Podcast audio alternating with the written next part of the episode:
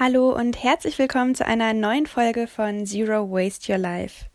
Die heutige Episode ist ein bisschen länger. Es ist nämlich die Zweitverwertung von einem Podcast-Interview, das ich dem lieben Hannes gegeben habe für seinen Podcast Journey to Freedom.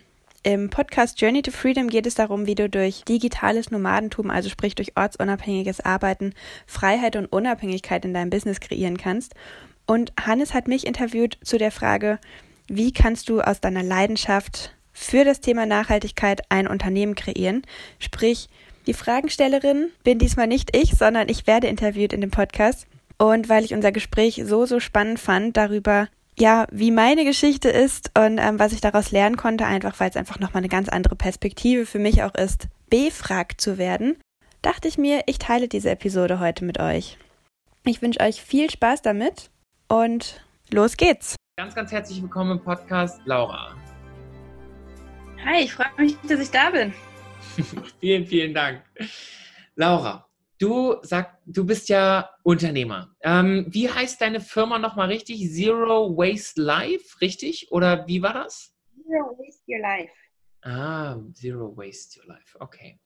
Laura, wie bist du zu dem geworden, der du heute bist? Wie hat sich da dein Weg ergeben, jetzt zu dem Punkt zu sein, ähm, dass du Zero Waste Berater bist und das auch gestartet hast mit deinem eigenen Unternehmen? Wie, wie war die Journey dahin? Ich hole mal ein bisschen aus. Ich habe direkt nach dem Abi angewandte Literatur und Kulturwissenschaft mit Politik und Journalistik studiert, fand das Studium mega geil, weil es total praxisorientiert war, habe während des Studiums super viel gearbeitet als Freelancerin, als Journalistin ähm, und im Bereich politische Bildung in unterschiedlichen Schwerpunkten und habe dann im Anschluss einen Master angefangen in Philosophie und Politik. Und jetzt rückblickend, wenn ich ganz ehrlich bin, habe ich den Master nur begonnen, weil ich diesen Studentenstatus so geil fand, weil ich nämlich drumherum alles machen konnte, wo ich Bock drauf hatte.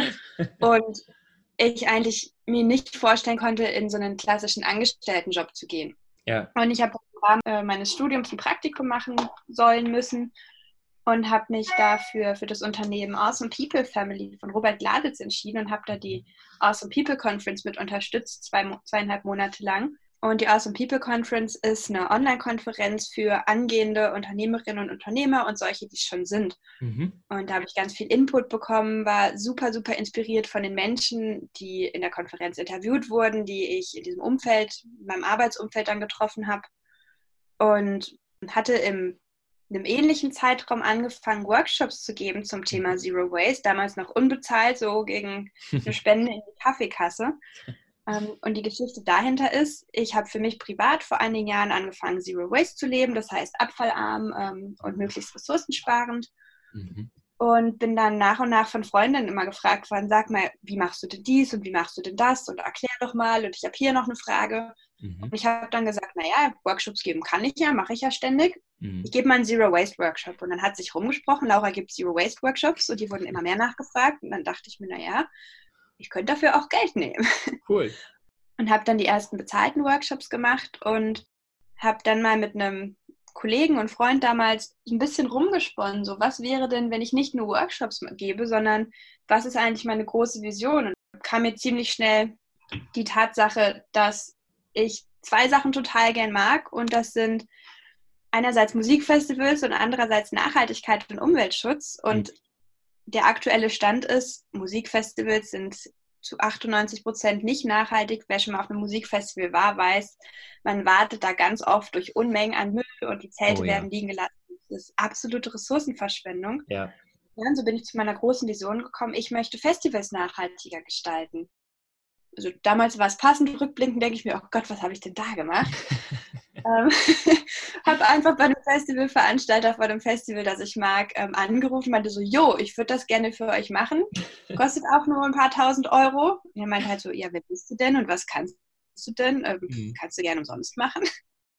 Dass ich mich dann im Folgejahr noch nicht ähm, als Unternehmerin auf Festivals bewegt habe, sondern mich erstmal fortgebildet habe, mir einen Expertenstatus aufgebaut habe und währenddessen haben sich parallel weitere Projekte entwickelt, ähm, vor allem auch dadurch, dass ich ein ganz gutes Netzwerk habe ähm, und Menschen einfach immer erzählt habe, was ich denn mache und was meine Vision ist. Ich habe immer gesagt, ja, ich ähm, berate Unternehmen zum Thema Nachhaltigkeit und das habe ich auch schon erzählt, als ich es noch gar nicht gemacht habe. ja, und mittlerweile mache ich das tatsächlich. Ähm, ich schreibe gerade das Zero Waste Konzept für einen großen Berliner Bezirk. Ähm, ich habe in diesem wow. Sommer zusammen mit einer anderen Organisation zwei Festivals, eins in Oslo und eins ähm, in der slowenischen Stadt beraten. Wie cool. Auch Musikfestivals, ja? Genau, also in diesem Jahr noch nicht für Geld, sondern in Kooperation mit einer anderen Organisation, weil ich gesagt habe, mir ist erstmal wichtig, meine Expertise wirklich zu festigen und ähm, noch von anderen Menschen, die schon zumindest in einem Bereich sind, in dem ich arbeiten möchte, zu lernen. Und ähm, ja, der Plan für 2020 ist, das Ganze dann auch bezahlt zu machen, weil ich jetzt einfach cool. die Expertise habe und jetzt ja. sagen kann, okay, es ist auch gerechtfertigt, ein ja. Produkt zu verkaufen. Ich bin ja. kompetent dazu. Ja, absolut. Wenn du da jetzt so ein bisschen zurückblickst, was, was würdest du sagen, sind da so die Vor- und die Nachteile auch, äh, wenn man seiner eigenen Passion da folgt? Der ganz, ganz große Vorteil ist, du tust die ganze Zeit etwas, was du liebst. Ja. Und der Nachteil auf jeden Fall ist, du tust die ganze Zeit was, was du liebst und es fühlt sich oft nicht an wie Arbeit, was auch darin resultiert, und das hat mein bekannter Alex festgestellt und das habe auch ich für mich schon oft festgestellt, es ist schwierig abzuschalten. Ja. Also ein ganz konkretes Beispiel. Wenn ich mich mit Plastikvermeidung, mit Abfallvermeidung, mit Ressourcenschutz beschäftige, dann ist das mir ein Herzensanliegen und dann ist es auch meine Portion, aber schon auch mittlerweile zu einem ganz, ganz großen Teil mein Job. Ein Job, ja. den ich unglaublich gerne mache, dafür bin ich sehr dankbar, ja. aber auch ein Job. Und wenn ich mich jetzt für mich nach Feierabend mit Freundinnen treffe, mhm. dann ist das für die einfach erstmal ein privates Interesse, dass sie wissen möchten, das, wie es im Grunde angefangen hat, immer noch, so je nach Mensch. Ähm, sag mal, was machst du denn statt Plastikstrohhalme? Und sie sind dann total stolz darauf, wenn sie ihren Jutebeutel mitgenommen haben und erzählen mhm. mir davon. Und ich finde das total toll unterstütze das gern und gleichzeitig merke ich manchmal, ich sage mittlerweile auch ganz bewusst, ich finde das total toll und ich höre dir gerne wann anders zu. Aber für mich ist das, wenn wir jetzt darüber reden, gerade Arbeit. Das heißt, ja. lass uns doch über was auch immer sprechen, was aber nicht Plastikvermeidung ist. Ja, und das ist schwierig, ja. gerade auch, weil es ein großes politisches Thema gerade ist. Ja. Es einfach so viele Menschen beschäftigt, was ja andererseits auch wieder gut ist. Ja, absolut. Ver Verstehe ich komplett. Also kann ich, kann ich wirklich vollkommen verstehen. Und Geht dir das auch so, dass du dann, wenn es gerade irgendwo so, ich sag mal auch, auch Kritik dann, also wenn, wenn du jetzt zum Beispiel dein, dein Produkt rausgebracht, du hast ja auch ein Produkt, vielleicht sprechen wir darüber noch, aber wenn dann so, wenn es Kritik an deinem Produkt gibt und du wirklich so viel Liebe und so viel Energie da reingesteckt hast, dass dann die Kritik irgendwo schon so ein bisschen, ich sag mal, dass man sie dann irgendwo auch persönlich nimmt, hast du da auch solche, solche, ich sag mal, Nachteile und, und Erfahrungen gemacht oder eher weniger? Ja, nein ich bin ja auch auf Instagram und Instagram mhm. ist nicht mein Hauptvertriebskanal. Ich habe da vor einer Weile mal eine Umfrage gemacht, so out of mhm. curiosity, mhm. und habe mich hab die Leute gefragt, warum folgt ihr mir eigentlich? Folgt ihr mir, weil euch das Festival- und Unternehmensberatungs-Nachhaltigkeitsthema interessiert oder interessieren euch die privaten Eindrücke aus meinem nachhaltigen Alltag mhm. interessieren? Mhm. Und mehr als 90 Prozent haben gesagt, uns interessieren die privaten Sachen, also die Dinge, die wir im Kleinen auch nachmachen können. Ähm, entsprechend ist es nicht meine Zielgruppe, die ich Instagram erreiche. Und trotzdem habe ich mit äh, knapp 7000 Followerinnen und Followern jetzt schon eine relativ gute Reichweite. Ja. Und gebe geb mich natürlich auch auf den Präsentierteller. Und ich merke, dass ich mittlerweile nicht mehr so, so unbedacht oder einfach so drauf losposte, sondern dass ich mir darüber Gedanken mache, was poste ich da, welche Message trage ich damit in die Welt mhm. und gleichzeitig auch, ähm, wo mache ich mich da verwundbar? Und verwund ja. sich verwundbar zu zeigen, ist ja einerseits was ganz Wunderbares. Also ich finde, das sollten wir alle viel häufiger tun. Und gleichzeitig habe ich manchmal auch mit im Sinn, dass Menschen dann manchmal so eine Art Doppelmoral ähm, entwickeln, dass sie sagen, ja. ja, aber wenn du, wenn du sagst, du bist nachhaltig, wie kannst du denn dann doch gerettete Lebensmittel essen, die nicht 100% vegan sind? Ja, ja. Ähm, ich bin da auch unglaublich dran gewachsen. Also am Anfang habe ich mir das noch total zu Herzen genommen, wenn jemand gesagt hat, hm, das würde ich jetzt aber anders machen. Mhm. Ich tue die meisten Dinge, die ich tue und habe mir da Gedanken drüber gemacht. Oder ich habe ja. mir irgendwann mal Gedanken gemacht und habe gesagt, okay, das ist meine persönliche Entscheidungsrichtlinie. Und ich bin auch nur Mensch und das ist gut so. Und ich mache das auch alles nicht perfekt, aber ich mache so gut ich kann. Und ich glaube, ja. wenn das noch mehr Menschen tun würden, dann wären wir global gesehen und gesellschaftlich gesehen schon ein ganz, ganz großes Stück weiter. Ja, was ich mir noch so gedacht hatte, gerade wenn man mit, mit wirklich so einer Mission, wie du sie hast, gründet, dass es dann einen doch gerade auch in, sag mal, ich sag mal, dunklen Momenten, weil jedes Unternehmen hat, hat Ups, die sind wunderbar, die sind wunderschön, die lassen einen fliegen und jedes Unternehmen hat auch Downs, also wo du wirklich denkst, Mist, heute geht irgendwie alles schief. Und das kann auch mal ein bisschen länger dauern, aber ich kann mir vorstellen, dass gerade wenn man mit Missionen gründet, man doch gerade da ein sehr, sehr, sehr starkes Warum hat, was einen in diesen Momenten am Ball hält, oder? Total. Ja. Also ich habe gerade, als du angefangen hast, das zu beschreiben, habe ich gedacht, hm, ich habe gar nicht so viele Downs. Sehr gut. Was glaube ich, was glaube ich daran liegt, dass mein Thema einfach gerade so super relevant ist. Ja. Und auch daran, dass ich eine sehr positive Grundeinstellung habe, unabhängig von meinem Dasein als Gründerin. Ja. Und gleichzeitig merke ich, wenn ich mal ja, einen Down habe, wenn ich gerade mal eine krasse Lernerfahrung habe, wo ich mir denke, oh, muss ich Genau. das jetzt auch noch lernen? Das ist Ja. anstrengend. Ja. Ähm, ich weiß einfach, warum ich es mache und ich, Ja. ja. ich weiß, was mich antreibt und das holt mich da sehr, sehr schnell wieder raus, was echt schön ist. Ja, ja, das glaube ich. Und wenn du jetzt so auf das zurückblickst, auf, auf dein, deine, ich sag mal, Geschichte als Unternehmerin, äh, was würdest du sagen, waren da so deine größten Herausforderungen? Hm, muss ich mal kurz nachdenken. Also eine, die mir auf jeden Fall sofort einfällt, ist Dinge abgeben. Ja. Ich bin ja gerade auf dieser, in dieser Umbruchphase von der Solopreneurin zur, zur eben selbstständigen Alleinunterne Einzelunternehmerin ähm, dabei, ein Unternehmen aufzubauen und eben auch Mitarbeiterinnen zu haben und Aufgaben abzugeben und nicht mehr immer der Flaschenhals zu sein. Und das ist mir anfangs wirklich schwierig gefallen und das übe ich auch immer noch stetig. Einerseits, weil es, glaube ich, manchmal so eine Ego-Sache ist, weil ich denke so, ah, ich kann das doch selbst viel besser, Hm. ähm, was ganz oft gar nicht der Fall ist. Vor allem, weil ich manche Sachen, die auch einfach Teil eines Unternehmens sind, auch gar nicht so gerne mache. So, da hat jemand anders viel mehr Spaß dran und ist da viel schneller mit fertig. Ja. Gleichzeitig ähm, liegt es, glaube ich, auch daran, dass es eben so ein Herzensprojekt ist. Das ist, es ist ja so ein Baby, das ich jetzt viele Jahre schon mit mir rumgetragen habe und dann so ein Stückchen davon abzugeben, erfordert natürlich auch ja, einen ordentlichen Vertrauensvorschuss den Ja. Menschen gegenüber, ähm, denen du es abgibst. Ja. Und Ich bin ganz, ganz dankbar dafür, dass ich jetzt gerade echt coole Menschen mit im Team habe, die, die mich bei Projekten unterstützen, mit denen ich mich auf Augenhöhe austauschen kann. Und auch das ist was, vielleicht so das zweite Learning. Hm. Ich habe lange gedacht, wenn ich dann Chefin bin, dann, dann habe ich Leute unter mir. ähm, und fand das immer ganz grausig, diese Vorstellung, Ja. ähm, weil ich lieber mit Menschen auf Augenhöhe arbeiten möchte. Und Ja, nur weil das eine Aufgabe ist, die ich persönlich nicht gerne mache, heißt das ja nicht, dass die weniger wert ist oder dass jemand anders die nicht richtig geil macht. Und für mich zu begreifen, dass ich nicht die böse Chefin da oben sein muss, sondern dass ich auf Augenhöhe mit meinem Team zusammenarbeiten kann, Ja. ähm, war für mich ein richtig krasses Learning und auch ein super schönes Learning. Ich habe angefangen, indem ich erstmal Praktikanten eingestellt habe für kleinere Projekte. Und ich hatte einen Praktikanten, der war total cool. Der hat mir eben auch gesagt, du, das hat das fühlt sich jetzt gerade irgendwie nicht mehr so gut an für mich. So, ich habe das Gefühl, du gibst mir gerade Sachen ab, auf die du einfach keinen Bock hast. So, klar, ich mache die.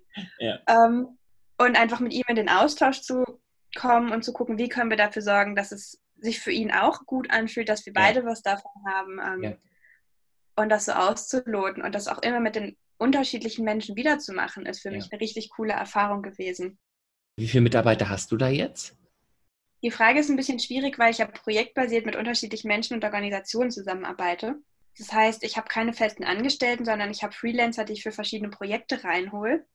Und ich habe andere Freelancer, die von anderen Organisationen sind, mit denen ich zusammen an Projekten arbeite. Das heißt, ich Ah, habe jetzt okay. in den direkten Zero Waste to Life Projekten Mhm. Ähm, aktuell vier Leute, mit denen ich zusammenarbeite, bald noch eine fünfte Person. Die sind alle nicht Vollzeit beschäftigt, sondern Ja. machen eben einige Stunden oder Tage pro Woche das, worin sie gut sind und Mhm. wofür sie gut ins Projekt passen. Und perspektivisch möchte ich durchaus ein Team aufbauen, das auch fest ist. Ähm, also für diese Übergangszeit ist es tatsächlich eine relativ schwer zu beantwortende Frage für mich. Was waren die ersten Aufgaben, die du abgegeben hast? Ich habe ganz wenig in der Vergangenheit gemacht nach irgendwelchen Strukturen und ich habe ganz selten irgendwelche Bücher gelesen oder Podcasts gehört, wie man das jetzt macht. Und die Sachen, die ich zuerst abgegeben habe, ähm, waren einerseits so einfache Korrespondenzaufgaben. Ich habe ja vor Mhm. genau einem Jahr ein Crowdfunding gestartet Stimmt, Ähm, ja. für ähm, Besteck-Etuis, um Ja. Einwegprodukte zu vermeiden. Ja. Und als dann das Crowdfunding durch war, gab es relativ viel so Korrespondenzaufgaben. Also ähm, Rechnungen erstellen und verschicken, ähm, die Etuis abholen und Adressen auf die Kartons schicken. Also Sachen, wo ich zugegebenermaßen keinen großen Bock drauf hatte und wo ich wusste, das ist gut für mich zum Üben, weil dabei kann man auch nicht viel falsch machen. Also mhm. im Sinne von für mich zu üben, Dinge abzugeben. Nicht, weil ich den Menschen nicht mehr zugetraut hatte. Und was ich auch abgegeben habe, war ähm, die kreative Gestaltung von Instagram-Posts. Also ich hatte im Rahmen der Crowdfunding-Kampagne so eine Challenge, ähm, dass ich jeden Tag einen Post hatte. Dann wollte ich ursprünglich auch das Texten abgeben und habe gemerkt, nee, ich bin Journalistin, ich habe mein Leben lang geschrieben und das ja. ist das, was ich richtig, richtig gerne mache und das ja. ist auch das, warum Leute mir folgen. Ja. Das kann ich nicht abgeben und das ja. war auch eine Erfahrung. Und was ich sehr, sehr schnell abgegeben habe ähm, an Profis, waren meine Steuern und meine Buchführung. Ja. ich gemerkt habe, das macht mir keinen Spaß. Nee ich brauche unglaublich lang dafür zu begreifen, was ich da gerade tue, einfach weil es auch viele unterschiedliche komplexe Sachverhalte sind. Dadurch, dass ich parallel noch als Freelancerin gearbeitet habe am Anfang und bis Mai diesen Jahres noch einen Angestelltenjob hatte, ja. ähm, ich gesagt habe, okay, einfach wenn ich mal gegenrechne, was es kosten würde, wenn ich mich selbst dafür bezahle, gebe ich der Dame lieber ab, die macht das wundervoll und wenn sie ja. Fragen hat, dann reiche ich ihr die Daten nach. Jetzt hattest du gerade erwähnt, ähm, dass du diese Crowdfunding-Kampagne gemacht hast. Vielleicht an der Stelle nochmal, kannst du da so einen, so einen kurzen Überblick geben, also was bei einer Crowdfunding-Kampagne wirklich zu beachten ist? Was ich als allererstes gemacht habe, bevor ich überhaupt darüber nachgedacht habe, ein Crowdfunding zu machen, ist, ich habe ähm, Freunde und Bekannte gefragt, was sie von meinem Produkt halten. Mhm. Ähm, und das klingt super banal. Ja, machen die wenigsten. Ähm, aber, aber, ich bekomme immer wieder mit, also ich bin recht aktiv auf Crowdfunding-Plattformen, mhm. auch als Unterstützerin, einfach weil ich das Konzept cool finde. Ja. Ähm, und auch super spannend finde zu sehen, was da so am Markt passiert. Und ich kriege immer, ich habe immer wieder den Eindruck, dass Leute halt was machen, weil sie richtig Bock drauf haben und mhm. das ist super. Aber dass sie nicht mal jemanden gefragt haben, ob, das, ob der denn auch das Produkt kaufen würde ob, oder ob es diese mhm. Dienstleistung, das Projekt ob es daran Interesse gibt, auch von anderen Menschen. Und ja. ähm, das ist eine Sache, bevor ihr Crowdfunding macht, überlegt ja. euch gut, ob das Produkt oder die Dienstleistung überhaupt dafür geeignet ist. Ja. Ähm, es ist auch nicht alles für ein Crowdfunding geeignet. Also physische mhm. Produkte bieten sich gut an, soziale Projekte, um Spenden zu sammeln auch. Aber es gibt eben auch Projekte, die die passen da einfach nicht so gut drauf oder die passen, und das ist der nächste Schritt, die passen auf die eine Plattform besser als auf die andere. Also es gibt ja auch unterschiedliche Crowdfunding-Plattformen in Deutschland und weltweit. Ja. Sucht euch eure Plattform gut aus. Ähm, guckt euch einfach an, welche anderen Projekte auf der Plattform sind. Also ich war oh. zum Beispiel auf Startnext, da gibt es ganz viele soziale und nachhaltige Projekte. Mein Projekt war sozial und nachhaltig und es gibt auf Startnext viele physische Produkte, die eben auch oft sozial und nachhaltig sind. Ja. Das heißt, mein Produkt war perfekt. Wenn ich jetzt aber, mir fällt gerade kein gutes Beispiel ein, aber was gehabt hätte, was so komplett aus dem Rahmen von dieser Plattform fällt, mhm. ähm, wäre die dort vorhandene Crowd wahrscheinlich gar nicht so doll interessiert gewesen an meinem Produkt. Wenn ich jetzt ein super technisches Produkt zum Beispiel habe, ähm, das eine totale Energieschleuder ist, yeah. da gibt es bestimmt auch einen Markt für, aber dann auf, einem anderen, auf einer anderen Plattform. Ja, ja. Ähm, ich habe Start Next genutzt und ähm, die hatten ganz tolle, oder die haben immer noch ganz tolle Einführungsvideos, ähm, wo sie dich Schritt für Schritt durch den Crowdfunding Vorbereitungsprozess durchleiten. Also du kannst dir die eine Stunde oder zwei, sind sie, glaube ich, alle insgesamt lang, wenn man zwischendurch mal Pause macht und was mitschreibt, mhm. alle angucken am Stück oder nacheinander. Cool. Und hast einfach erstmal die allerwichtigsten Infos. Und ich glaube, dass auch das machen viele nicht. Ich bekomme nämlich tatsächlich auf Instagram auch regelmäßig Fragen von Menschen, die sagen so, hey, kannst du mich hier mal unterstützen? Können wir mal telefonieren? Mhm.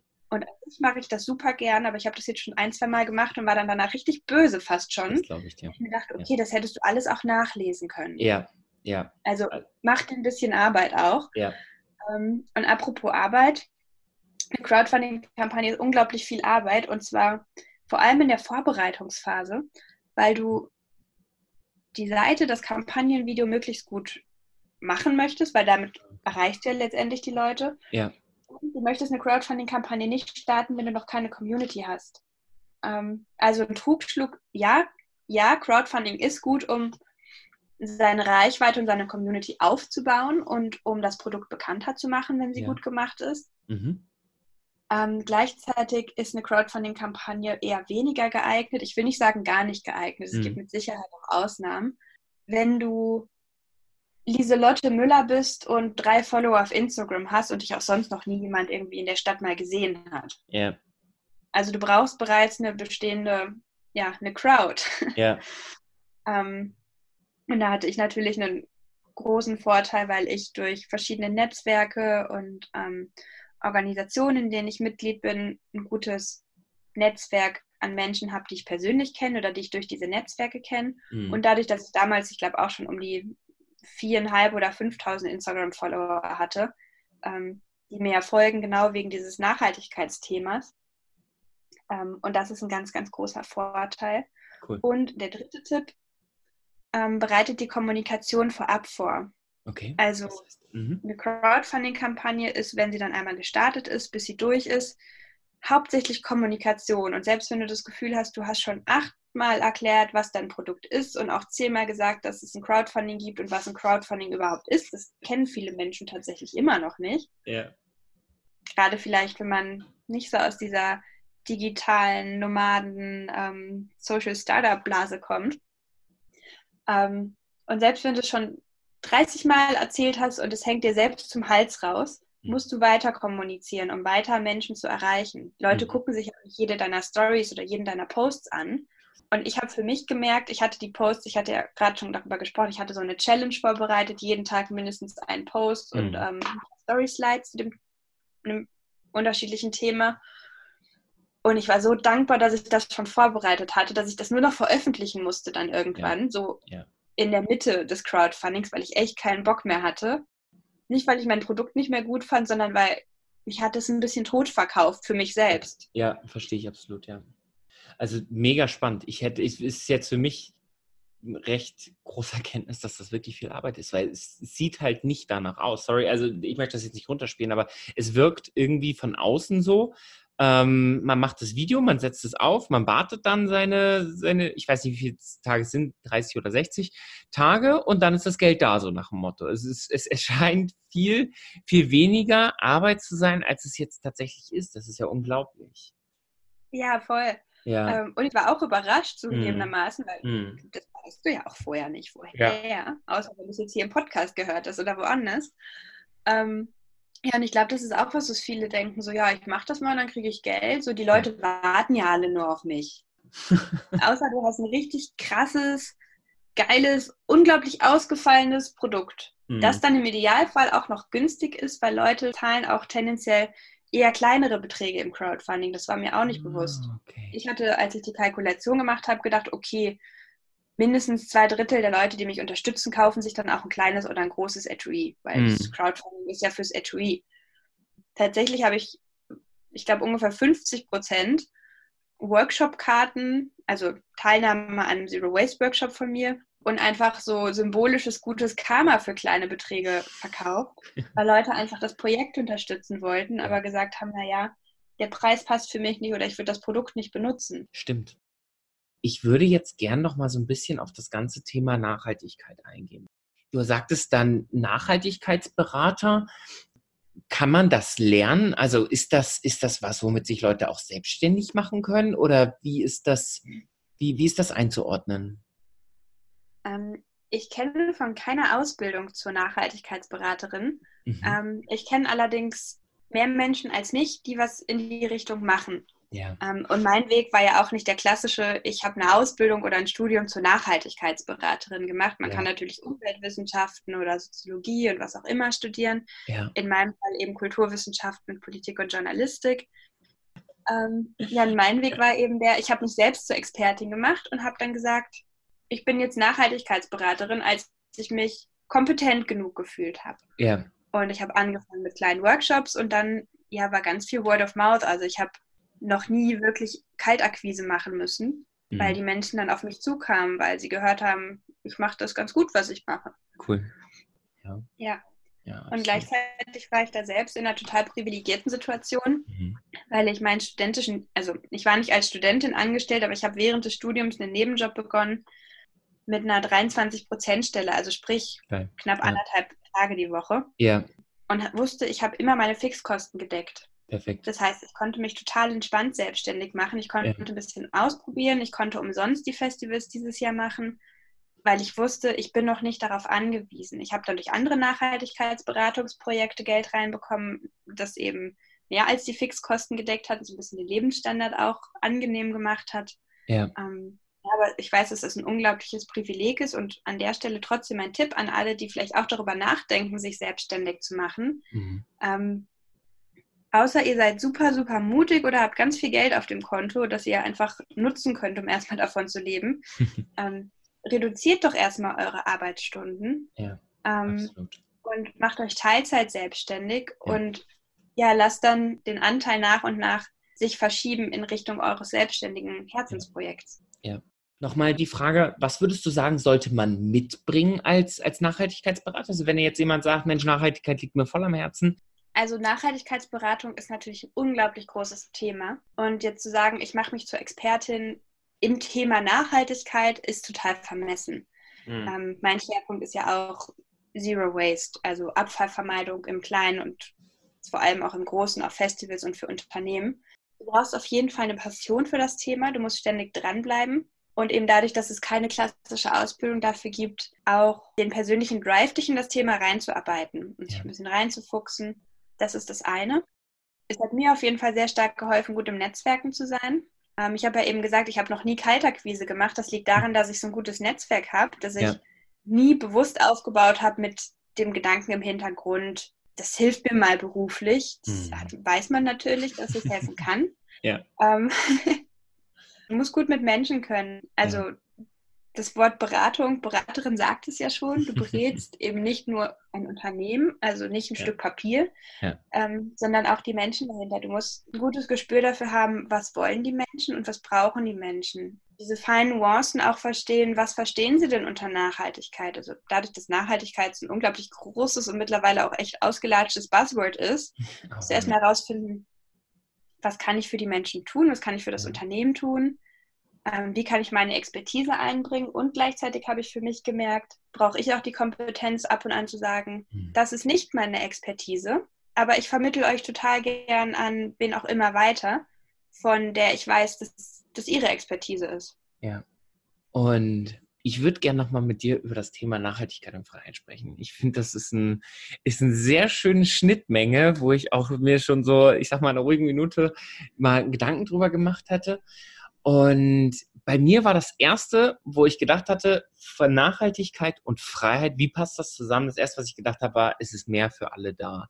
Also im Prinzip wirklich zu schauen, okay, wie muss ich, wie, wie kann ich Ressourcen einsetzen, dass, dass es mir dient, ohne dass ich dadurch, ich sag mal, im Prinzip die Freiheit des anderen nicht nur im Jetzt, sondern auch noch im Morgen einschränke. Verstehst du, wie ich das meine? Ja, total. Ja.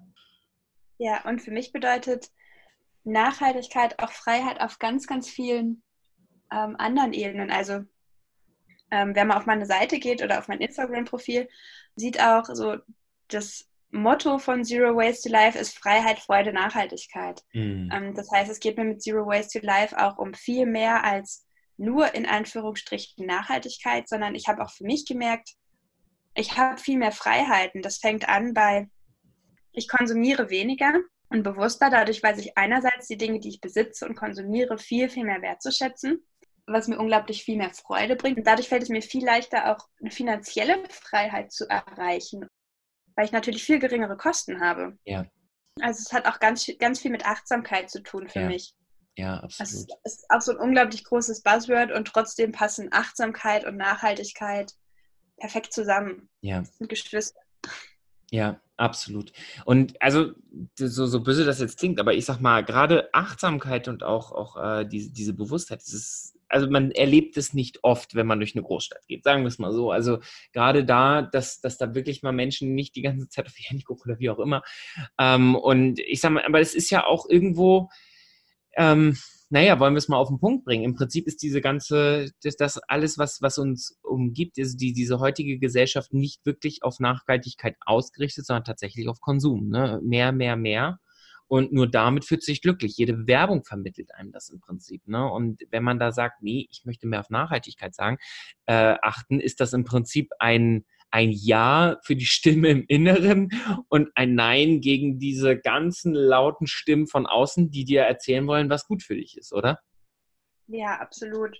Ich war am Wochenende zum ersten Mal seit langer, langer, langer Zeit in einem Einkaufszentrum, weil ich was besorgen musste, was ich nicht Secondhand bekommen habe, mhm. weil ich das besorgen wollte.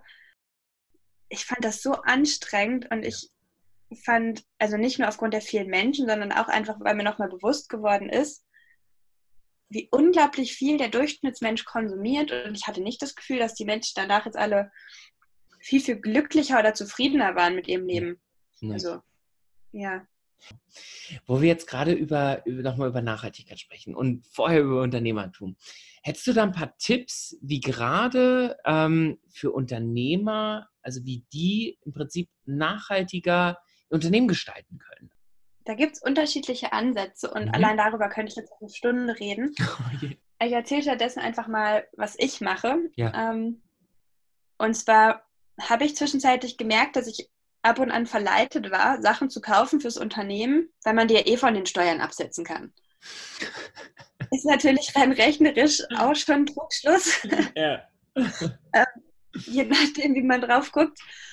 Und ähm, ich kaufe fürs Unternehmen ganz, ganz wenig. Also genau genommen, ich habe meinen Laptop und Briefumschläge aus Recyclingpapier, wenn ich dann doch mal was verschicken muss. Das mache ich aber ganz ja. selten. Stattdessen habe ich meine Korrespondenz sowohl mit meiner Steuerberaterin als auch mit allen Kundinnen und Kunden auf digital umgestellt. Ja, wir auch. Ja. Ähm, das spart unglaublich viel Papier. Ja. Und eine weitere Sache, die mir auch regelmäßig auffällt, ist, ähm, ja, es ist gut, Menschen persönlich zu treffen auf Veranstaltungen. Es ist mhm. aber nicht immer notwendig. Ja. Und ich denke dabei nicht daran, ich treffe mich mit ähm, mit meiner Auftraggeberin, die in Friedrichshain wohnt und ich wohne in Kreuzberg, irgendwo in der Mitte oder meinetwegen in Neukölln auf einen Kaffee, finde ich super. Woran ich denke, sind ähm, Meetings irgendwie zwischen Berlin und Frankfurt oder europäischer Stadt A und europäischer Stadt B oder noch längere Distanzen, hm. um sich zwei Stunden lang die Hände zu schütteln oder um sich drei Stunden lang einen Vortrag anzuhören. Vieles kann man tatsächlich auch, wenn das erstmal ein Kulturwandel ist, auch digital machen. Ich meine, wir führen ja unser ja. Interview auch gerade über eine lange, lange Distanz. Und ich glaube, dass man das auch für Unternehmen mitdenken kann, ja. ähm, einfach diese Reiseemissionen ähm, zu reduzieren und ja. wenn eine Reise notwendig ist, zu hinterfragen, muss ich jetzt wirklich die Kurzstrecke oder was Mittelstrecke fliegen oder kann ich auch die Bahn nehmen? Also ich persönlich fahre viel, viel lieber mit der Bahn. Ähm, ich fahre heute nachdem wir den Podcast aufgenommen haben, in die Heimat. Ähm, ich sitze vier Stunden im Zug und das sind für mich ja. vier Stunden Arbeitszeit. Ich habe ja. Wi-Fi im ICE, ich habe einen Tisch im ICE, wenn ich den ja. mit reserviere. Und am Flugzeug würde ich die ganze Zeit nur mit gecheckt werden und irgendwas durch die Gegend tragen und irgendwo anstellen und was auch immer beschäftigt. Und noch eine weitere Sache, Nachhaltigkeit. Ähm, das haben viele Menschen nicht so auf dem Schirm, die sich nicht so intensiv mit dem Thema beschäftigen. Mhm. Bedeutet nicht nur Ökologie, Mhm. Ähm, sondern Nachhaltigkeit besteht aus drei Dimensionen. Ganz mhm. kurz gesagt, das sind ähm, die ökologische Komponente, die ökonomische Komponente, das heißt, Nachhaltigkeit sollte schon oder darf auch wirtschaftlich sein. Ja. Man muss nicht aufzahlen, das kann ja. man alles kalkulieren, das ist alles möglich. Ähm, und die dritte Komponente ist die soziale Komponente und die ist mir im Unternehmen total wichtig. Und ich habe es ja eben schon mal anklingen lassen. Mir ist ein gutes menschliches Miteinander total wichtig und ich möchte niemandem unterstellen, aber ich weiß aus Erfahrung, ich weiß aus Berichten, dass es nicht in allen Unternehmen der Fall ist, dass du einfach gut miteinander kommunizierst, dass du gut darauf achtest, dass es allen Menschen im Team gut geht, dass sie eine gute Work-Life-Balance haben können. Ähm, das finde ich super wichtig. Ja. Und es ist auch sozial, sich selbst nicht zu übernehmen, sondern sich selbst Pausen zu gönnen. Ja. Gerade bei einem Thema, für das man brennt. Hast du noch Tipps tatsächlich jetzt so im Alltag, wo du sagst, das ist so einfach zu heben, warum das kannst du direkt umsetzen? Ja, also es gibt so ein paar Klassiker, die ich immer mhm. wieder gerne empfehle. Also Punkt Nummer eins, der Jutebeutel ähm, anstatt Plastiktüten. Ähm, und der Trick ist, den wirklich einfach immer in der Tasche zu haben. Ich weiß, Männer haben nicht immer eine Tasche dabei, aber wenn du einen Rucksack oder irgendwas dabei hast, schmeiß noch einen Jutebeutel rein. Ja. Denn der meiste ungewollte Müll passiert, wenn man nicht vorbereitet ist. Ja. Ähm, ja, absolut. Weiter damit, ähm, hab deine eigene Trinkflasche dabei, um ja. Leitungswasser zu trinken oder trink generell Leitungswasser. Ja. Ähm, das ist in Deutschland super gut möglich, das ist in fast allen europäischen Ländern möglich. Ja. Ähm, wenn du in Ländern lebst oder unterwegs bist, in denen man das Leitungswasser nicht trinken kann, Ähm, es gibt Filteraufsätze, die mit Kohle arbeiten, genau. um auch das Wasser trinkbar zu machen, um eben diese ja. Plastikflaschen zu vermeiden. Dritter Punkt ist auch ein ganz, ganz großes Thema. Ich weiß gar nicht, wie das auf Bali ist. Ähm, auf jeden Fall ist es hier in Berlin, in Deutschland, in vielen anderen europäischen Ländern immer noch ein großes Problem, dass es Coffee-to-go-Becher einfach so gibt. Oh ja. Ähm, tatsächlich gibt es mittlerweile relativ viele Bäcker und Cafés, mhm. in denen du einen Rabatt bekommst, wenn du deinen eigenen wiederverwendbaren ja. Becher oder deine Tasse mitbringst. Ja. Die werben aber größtenteils nicht damit, was ich ja. total überraschend finde, weil es ist ja ein cooles Verkaufsargument. Ja. Ja, und nimm dir einfach, wenn du weißt, ich trinke regelmäßig Kaffee, ähm, besorg dir so einen Becher. Mhm. Und wenn du sagst, naja, so, du hast gesagt, man soll nicht so viel kaufen, Laura, was soll ich denn jetzt machen? ähm, eine Freundin von mir hat mich mal auf den genialen Tipp gebracht, nimm doch einfach ein Einmachglas. Die sind nämlich bombendicht, da läuft nichts aus. Ähm, die kosten nichts, weil die meisten von uns haben irgendein leeres ja. Marmeladenglas oder ja. was auch immer drin ja. war Glas. Vielleicht kein Gurkenglas, die schmecken für immer nach Gurken. ähm, ich habe es ausprobiert mit Marmelade. Ja, und um das Ganze zu isolieren, beziehungsweise nicht die Finger zu verbrennen, nimm eine alte Socke. Also du kannst eine hübsche Socke nehmen, du kannst auch ein Stück Stoff nehmen. Das klingt, wenn man es beschreibt, super öko und super weird. Ähm, aber wenn du einfach eine hübsche Wollsocke nimmst oder wenn du kreativ mach was anderes, bist du für 0 Euro ausgestattet und brauchst keine Kaffeebecher mehr. ähm, und der dritte Punkt ist nicht für die Menschen mit sehr, sehr großem Appetit, sondern für die Menschen mit mäßigem Appetit ähm, beim Auswärtsessen oder wenn ihr unterwegs seid und euch zwischendurch mal was to go kauft. Ich hatte ganz oft das Problem, dass ich meine Portionen nicht aufbekommen habe, weil ich halt irgendwie eher fünf fünfmal am Tag esse, aber nicht drei große Portionen. Mhm. Und mir tat dann in meiner Seele, wie das wegschmeißen zu lassen, aber wenn du es dir einpacken lässt, dann kommt es ja auch immer in Styropor oder Plastik ja. oder was auch ja. immer. Ähm, und deswegen habe ich einfach immer eine Brotdose dabei oder eben auch ein Glas. Mhm. Ähm, das ist dann multifunktional, da muss man auch nicht so viel tragen, ähm, um die Reste mitzunehmen und später essen zu können. Weil auch Lebensmittelverschwendung ist ein ganz, ganz großes Problem und dem vorzubeugen ist auch ein großer Aspekt von Nachhaltigkeit und von Zero Waste ich fand eben so, so faszinierend, jeden Tipp, den du gegeben hast, ich weiß nicht, ob, ob die Hörer das mitbekommen haben, tatsächlich, es war nicht nur gut für die Umwelt, es war auch noch gut fürs Portemonnaie. Also das ist wirklich so der, der Punkt, wo, wo man sich denkt, ja, Nachhaltigkeit ist sogar auch noch günstiger. Und da kann man sich auch fragen, okay, warum wird da nicht mehr Nachhaltigkeit gelebt? Ja, aber das ist halt, das ist halt wirklich faszinierend. Und wir haben es auch bisher immer so gemacht, also wenn, man kann es nicht ganz vermeiden, dass man Plastiktüten kriegt, dass man es mal vergessen hat, aber tatsächlich haben wir es dann auch so gemacht, dass wir die dann einfach ins, ins Auto oder ins Motorrad gelegt haben und die dann halt wiederverwendet haben. Ne? Und das ist dann halt auch wirklich so die, der, der Punkt, also wenn man es mal vergisst oder mal vermeidet, was macht man dann damit? Ne? Also nicht das auch irgendwo so, ich sag mal, die ganze Zeit wegschmeißen, oder? Ja, also wenn es dann da ist, darf man es auch weiter benutzen. Genau so ist es. Genau ähm, so ist es, ja. Ja, meine Bekannte gesagt, es gibt ja diese Ziploc-Beutel, also diese mhm. super dichten Plastikbeutel. Ja. ja. Ähm, es gibt total viele Menschen offenbar, die die wegschmeißen, wenn sie die einmal befüllt haben. Mhm. Ähm, weil da war ja dann was drin.